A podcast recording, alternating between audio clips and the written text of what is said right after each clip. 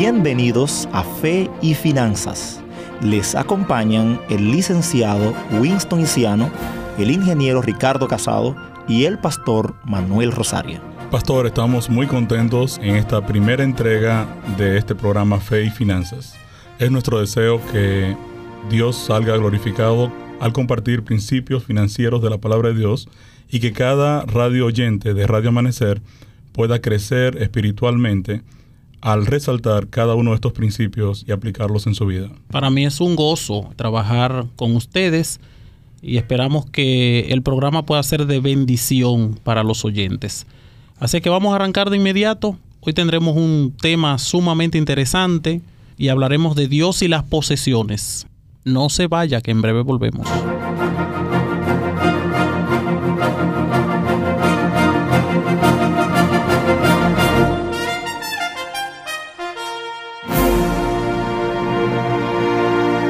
Hace algunos años un amigo se me acercó con una situación económica un poco difícil. Él debía alrededor de un millón de pesos dominicanos a una tasa de interés de un 2% mensual y apenas tenía capacidad de producir para este recurso, ¿no?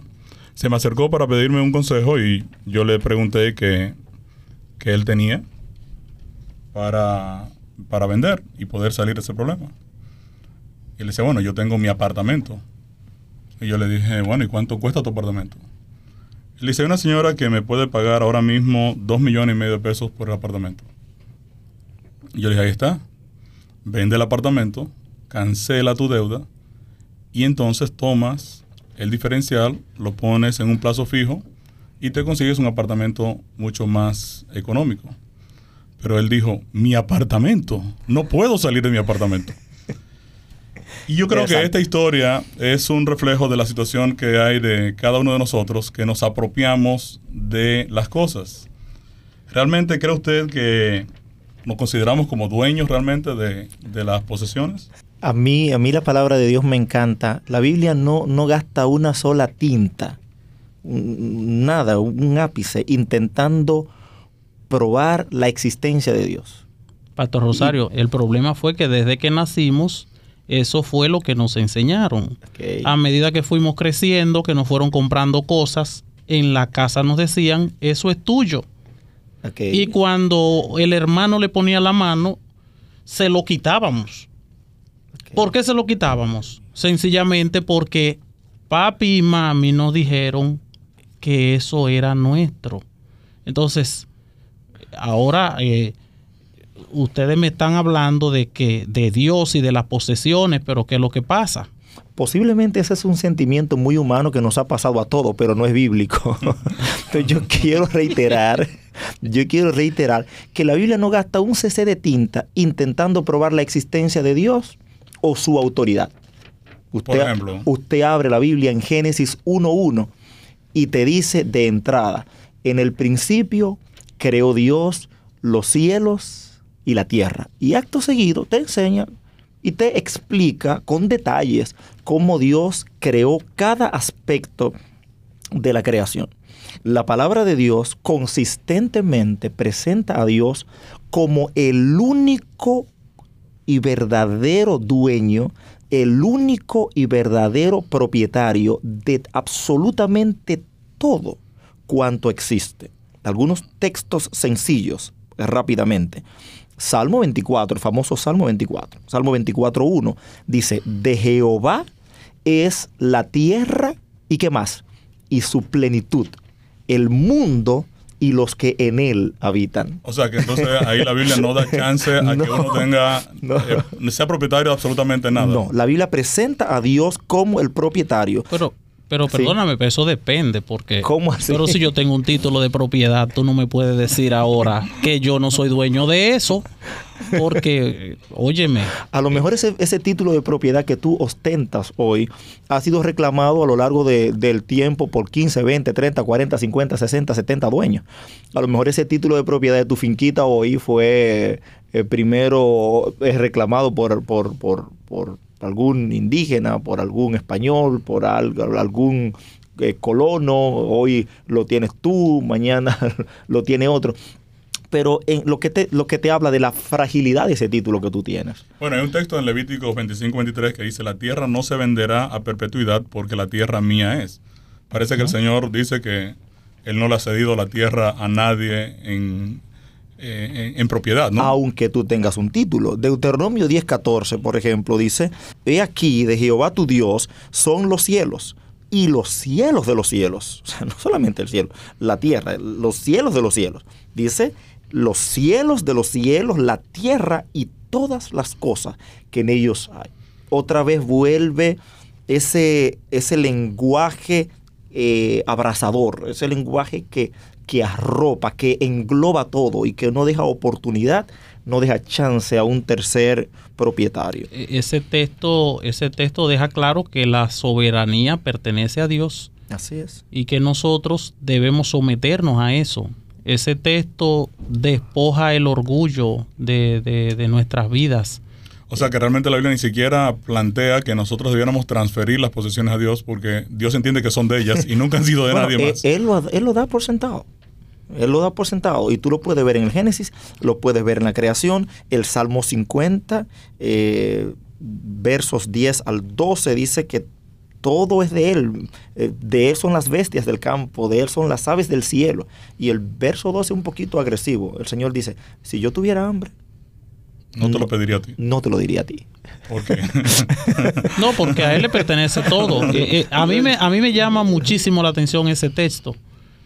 Que si el Señor tuviera hambre, no, no me pediría a mí.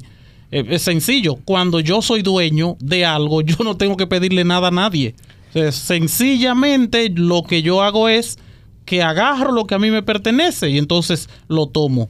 El Señor nos está diciendo que nosotros no somos dueños de nada aquí en esta tierra. Ese concepto es, es revolucionario. Porque lo que la palabra de Dios está diciendo, lo que tú dices que posees, eso no es tuyo, eso a mí me pertenece. Y nos llama a ser un poquito más humildes y a despojarnos de ese orgullo que tenemos. Hay gente que no monta a nadie en su carro porque ese carro es mío, ese carro yo tengo que cuidarlo. Eh, o cuidado con la alfombra, o cuidado, lo que pasa. Eh. y, entonces el, concepto me dice a mí que lo que tenemos nosotros eh, debemos dedicarlo al servicio. En primer lugar, al servicio de Dios como dueño y como propietario y al servicio de la humanidad, de las personas que nos rodean. ¿Existe alguna razón por la que Dios asume el título de propiedad de todas las cosas? ¿Sencillamente porque Él es el creador o hay alguna otra razón en particular? La Biblia presenta a Dios como creador, presenta a Dios como dueño, presenta a Dios como sustentador, presenta a Dios en todas esas faceta, Dios es el, redentor. Isaías 43.1 declara, ahora sí dice Jehová, creador tuyo, oh Jacob, y formador tuyo, oh Israel, no temas, porque yo te redimí, te puse nombre, mío eres tú. Este mismo principio se encuentra en 1 Corintios 6:20 que establece eh, que todos nosotros hemos sido comprados por precio y que debemos glorificar a Dios en nuestro cuerpo y en nuestro espíritu, los cuales son de Dios. Así que nosotros le pertenecemos a Dios por creación, pero también le pertenecemos a Dios por redención. Pero hay un detalle que me llama mucho la atención. A veces cuando pensamos en Dios como creador, pensamos inmediatamente en lo, en lo metálico. Pero yo te voy a citar el Salmo 127, verso 3 dice, he aquí, herencia de Jehová son los hijos. Algo tan, tan, tan sencillo, algo tan, tan elemental, algo que damos tan por sentado. Esos son mis hijos. La Biblia dice, no, esos no son tus hijos. Esos hijos son una herencia que viene de Dios. O sea, cuando yo digo eh, mi esposa, mis hijos, creo que entonces habría que eliminar totalmente eh, todo lo que son adjetivos posesivos. Eh, mi casa, mi hijo, mi negocio, mis empleados, están como sobrando entonces de acuerdo a la Biblia, ¿no? Desde el punto de vista bíblico, el único propietario, el único dueño es definitivamente, definitivamente Dios. De Dios viene inclusive la mujer prudente, dice la palabra del Señor. Bueno, me llama mucho la atención lo que dice la palabra de Dios en Éxodo 19:5.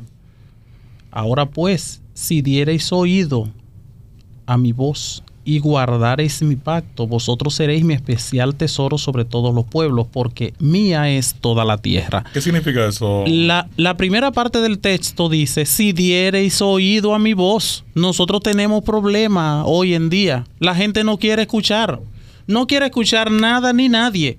Y más cuando lo que se le dice entiende que no le conviene el ser humano ha decidido no prestarle atención a Dios.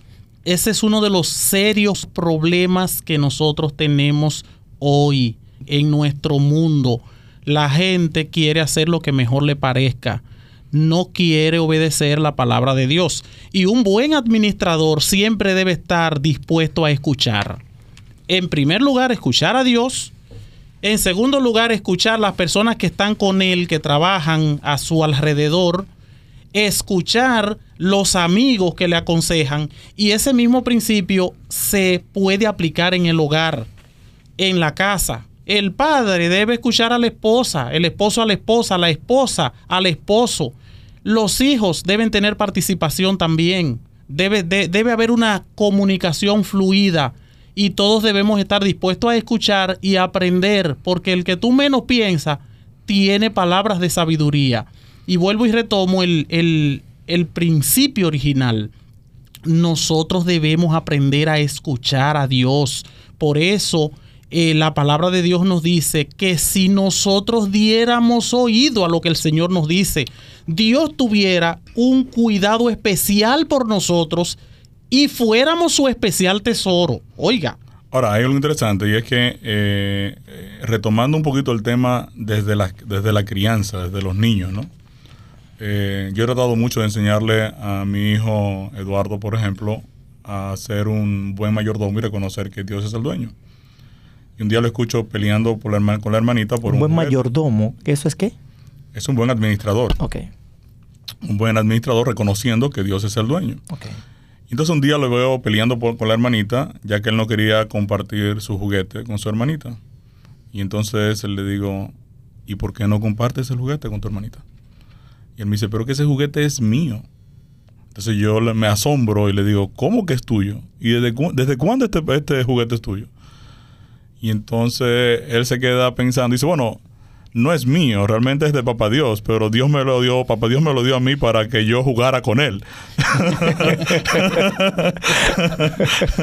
Entonces yo pienso que desde niños nosotros eh, estamos eh, desarrollando un sentido de propiedad y de pertenencia que puede a veces tender a que ya más adultos nosotros no reconozcamos a Dios como el dueño de todas las cosas. O sea, en la aplicación práctica, eh, y quizás podríamos verlo eso eh, un poquito más adelante, pero, pero de forma práctica es un principio entonces que, no se está aplicando normalmente, ¿no? Sí, yo lo, yo lo veo como muy revolucionario y sobre todo muy bíblico. Es posible, posiblemente nos choque un poco, nos choque un poco porque no estamos acostumbrados a ver las cosas desde la perspectiva bíblica. Pero creo que es conveniente que comencemos a tener este, que integremos este enfoque a nuestras vidas. Pero hay pregunta que tenemos que hacernos. Estamos diciendo aquí que Dios es dueño de todo. Entonces, bueno, si Dios es dueño de todo, ¿de qué soy yo no, dueño yo? Porque, porque no puede haber dos dueños. De nada. Entonces, si Dios es dueño de todo, yo soy dueño de nada. Ahora, ¿cómo yo aterrizo eso en el aspecto práctico? Ahora que tú me has metido en el tema de las anécdotas, tengo que mencionarte a, a Caroline. Teníamos un asunto con una lavadora, una lavadora que Dios envió en su misericordia al hogar. La niña me pregunta, ¿y, esa lavadora, papi? Y digo yo, papá Dios nos envió esa lavadora. digo, papá Dios es bueno, ¿sabes? tratando de enseñar esos principios. Entonces ella se queda pensando y me dice, ¿y cómo la bajó? y entonces ella me dice, la bajó con una cuerda. capta. Entonces se, va formando el concepto en su mente. Nosotros sabemos que Dios utiliza otros métodos. Dios nos bendice a través de personas. Dios, tiene, tiene sus formas, quizás no tan dramático como una cuerda, pero de igual manera las bendiciones que recibimos en todos los ángulos, en todas las direcciones, en realidad de quien vienen es de Dios. Por ejemplo, el libro de Proverbios 19, 14 dice, la casa y las riquezas se heredan de los padres, mas de Jehová la mujer prudente. Y en el libro de Génesis nosotros lo vemos muy, muy claro. Cuando el Señor forma a la mujer de, de una costilla del hombre, dice la palabra de Dios que Dios se la trae. No se la manda en un camello ni en un caballo, no, Dios se la trae y se la entrega, porque es un regalo, los regalos no se tiran, los regalos se entregan, se pasan, tú sabes. Excelente. Y ahí está el enfoque. Sería bueno entonces que en una, en una, hagamos una pausa y entonces en un momentito volvamos con una aplicación práctica de este principio bíblico de que Dios es el dueño. En breve continuamos con fe y finanzas.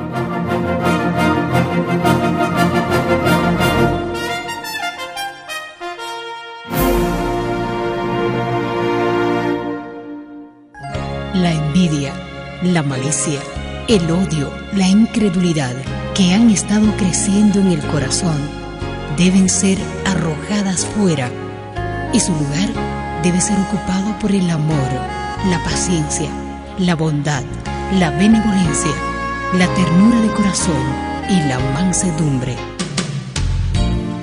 Este es un mensaje de sus amigos adventistas.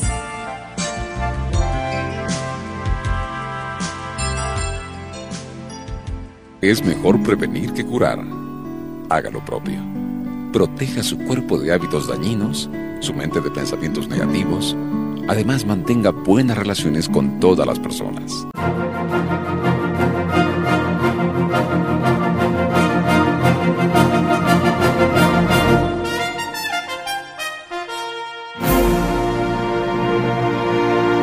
Ya estamos de regreso en Fe y Finanzas. Hoy estamos tratando el tema Dios y las posesiones.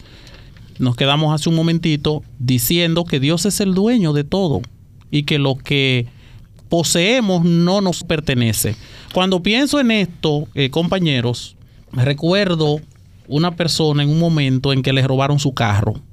Y todo el mundo llegó preocupado. Donde él, te robaron el carro, vimos ahora mismo cuando se lo llevaron. Y entonces le dice, bueno, ese, eso es un problema de ellos, porque ese carro no me lo llevaron a mí, ese carro se lo llevaron al dueño.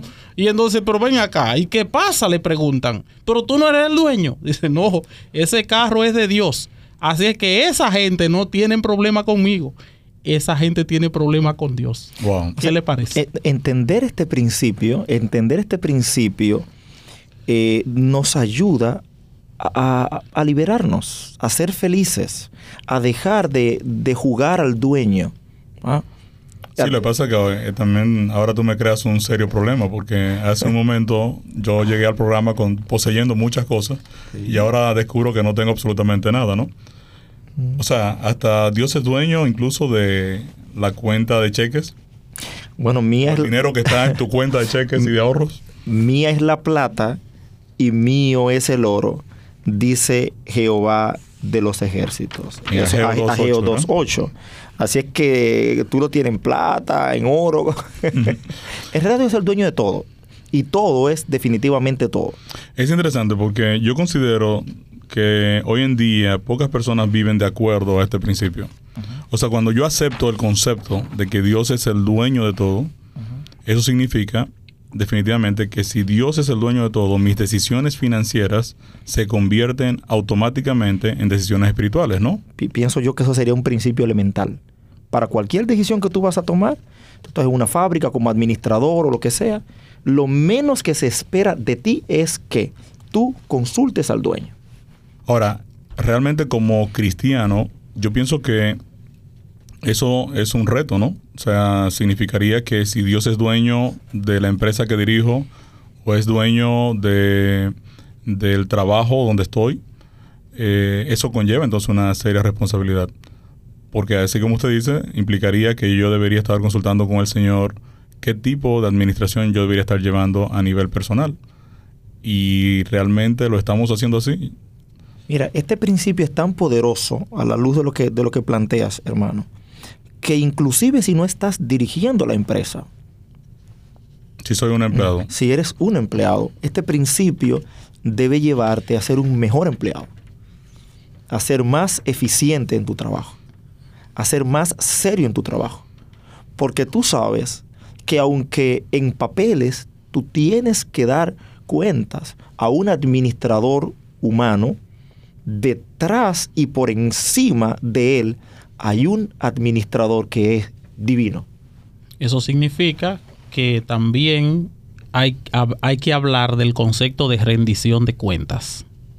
Como, como estamos diciendo, con base bíblica, que Dios es el dueño y que Él nos ha entregado sus posesiones en algún momento como dueño, él puede pedirnos cuenta del uso que nosotros le estamos dando a su propiedad. Y eso es sumamente interesantísimo. Y es, es el mismo concepto que se maneja, como decía el pastor Rosario, en la administración. Nosotros somos administradores. En algunos nos ha tocado administrar un negocio, una empresa, un colmado, lo que sea, que no es nuestro y en algún momento aparece el dueño y dice, yo quiero pasar inventario y yo quiero ver cómo está mi negocio. Y quiero saber si este negocio está produciendo beneficios o no está produciendo beneficios. yo creo que te equivocaste, no puedes decir mi negocio, porque ya el pastor de una vez va a decir que no es tuyo, ¿no? pero, pero, pero estoy hablando en función del dueño. Sería más bien cómo anda el negocio en el que yo me encuentro presidiendo.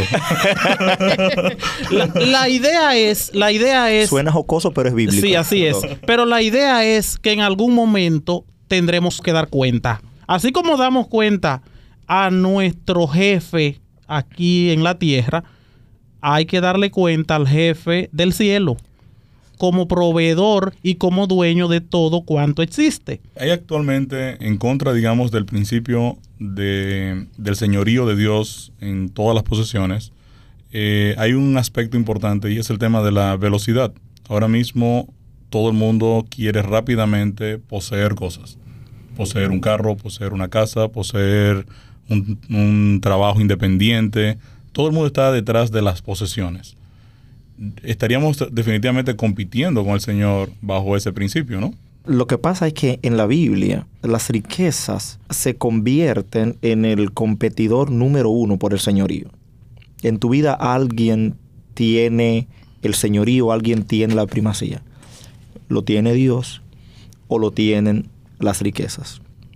Ahora bien, yo quisiera volver a un concepto que, que presentaste, Ricardo. Tú dijiste que si Dios es el dueño de todo, creo que algo así fue que dijiste, mis decisiones financieras deben convertirse en decisiones espirituales. yo escuché que dijiste eso, entonces yo quiero preguntarte, ¿cómo así?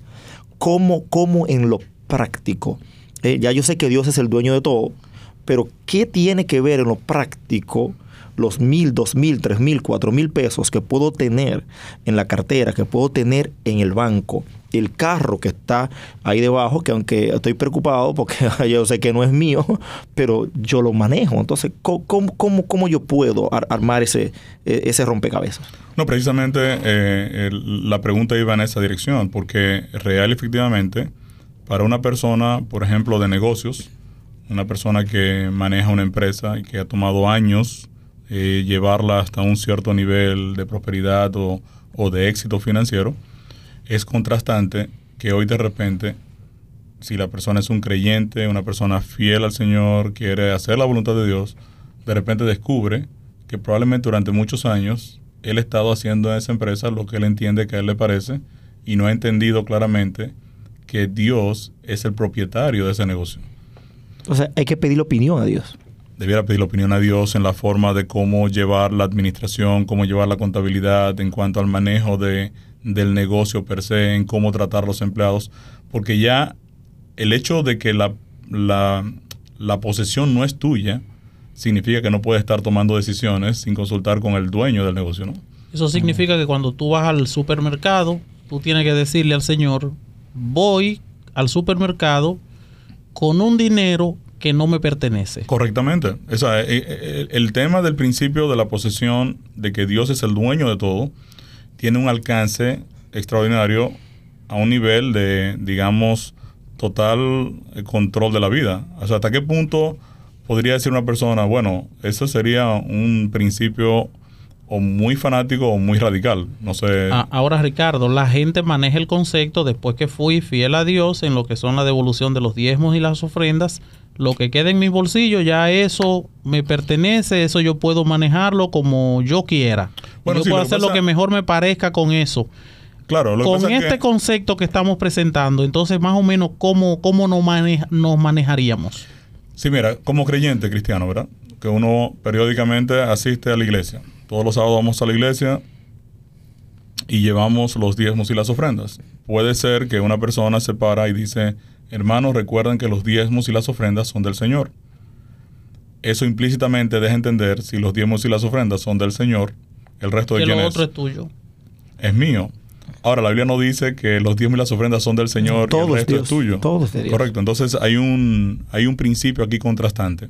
Yo creo que uno de los problemas serios que puede tener un, un creyente, una persona eh, que confía en el Señor, una persona espiritual y que tiene una, una fe en el Señor, sería que al evaluar este principio debiera meditar profundamente en cómo este principio afecta tanto la parte financiera de su vida como también la parte social, la parte incluso hasta espiritual y su participación hasta en la iglesia, ¿no? Hay, hay personas que consideran que, que la iglesia es de ellos, por ejemplo, ¿no? O sea, cómo cómo este principio puede afectar tantas cosas y si realmente se puede llevar a la práctica. Bueno, pero yo tengo una, una, una inquietud.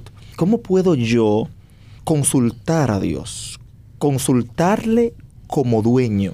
Porque a lo mejor hasta este momento mis oraciones son para decirle a Dios lo que yo voy a hacer. Exacto. Tú sabes, ahora, ¿cómo, yo puedo consultarle? ¿Cuáles son las fuentes que yo tengo para consultarle? ¿Es realmente la Biblia un libro de administración confiable? ¿Tiene esos principios? Bueno, Winston tocaba algo de eso con, cuando leyó el texto de Éxodo, ¿no? Si diereis oído a mi voz, ¿qué dice el texto? Sí, correcto. ¿Qué dice Dios ahí? Si oyereis mi voz y guardaréis mi pacto o, mis mandamientos, vosotros seréis mi especial tesoro. Eso nos indica que Dios nos habla. Pero Él da la razón por eso, ¿no? ¿Por claro, claro. Porque mí es toda la tierra, dice. Claro. O sea, eh, Dios está asociando el escuchar su voz con el sentido de posesión de toda la tierra. Y yo creo que es ahí donde nosotros creo que tenemos que afinar mejor en el tema. Pero tiene la Biblia principios prácticos, por ejemplo podemos sustentar o ver o encontrar eh, algunos principios en los que Dios me diga, yo quiero que tú administres así, o yo quiero que tú administres de esta forma, yo quiero que tú bueno, Mateo, por ejemplo, 6, 25 y 33, eh, Jesús le, le advierte a los discípulos y le dice, no os afanéis por vuestra vida, que habéis de comer o que habéis de beber, ni por vuestro cuerpo que habéis de vestir. O sea, no se afanen, no se afanen que vuestro Padre sabe cuáles son las necesidades que ustedes tienen. Y yo creo que esto es un principio interesante que va en esa misma dirección. Porque si, si algo está sucediendo actualmente es que hay un afán, todo el mundo quiere poseer cosas y rápidamente. De quien, quien debe afanarse es el dueño. No nosotros. Así mismo. Correctamente. Lo que están complicado en los palacios son los reyes. Los príncipes están jugando en el palacio. Claro. Así mismo. Yo pienso que debemos siempre ir a la palabra de Dios porque en ella hay consejo y cuando estudiamos la Biblia, nosotros encontramos lo que nosotros debemos hacer en todos los aspectos de nuestra vida, en todos los aspectos de nuestra vida.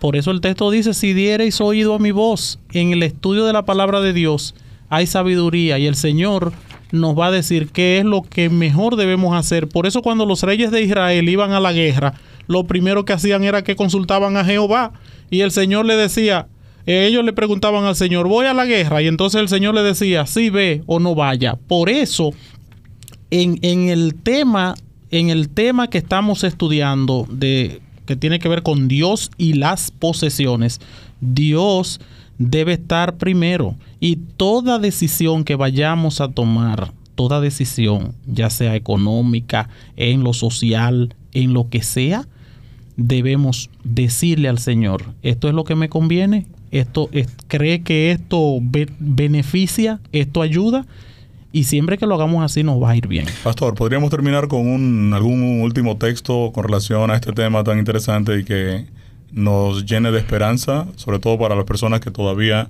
no han adoptado este principio del señorío de Dios en sus vidas? Bueno, Lucas 14:33, Jesús comentó a sus seguidores, así pues cualquiera de vosotros que no renuncia a todo lo que posee no puede ser mi discípulo. Así que la invitación sería a esa.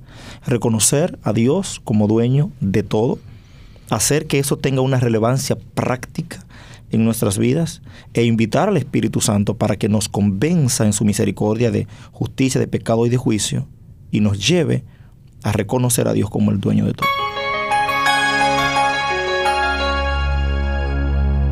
Ya estamos llegando al final del programa. En conclusión, ¿qué hemos aprendido hoy? Número uno, Dios es el dueño Número dos, si Dios es el dueño, mis decisiones financieras se convierten automáticamente en decisiones espirituales. Y número tres, cualquier decisión que vayamos a tomar debemos consultar con el dueño. Debemos hablar con el Señor y preguntarle si eso conviene o no conviene. Esto ha sido Fe y Finanzas, hoy con el tema Dios y las posesiones. Han estado con ustedes el licenciado Winston Isiano, el ingeniero Ricardo Casado y el pastor Manuel Rosario. Esperamos verte muy pronto en una nueva entrega.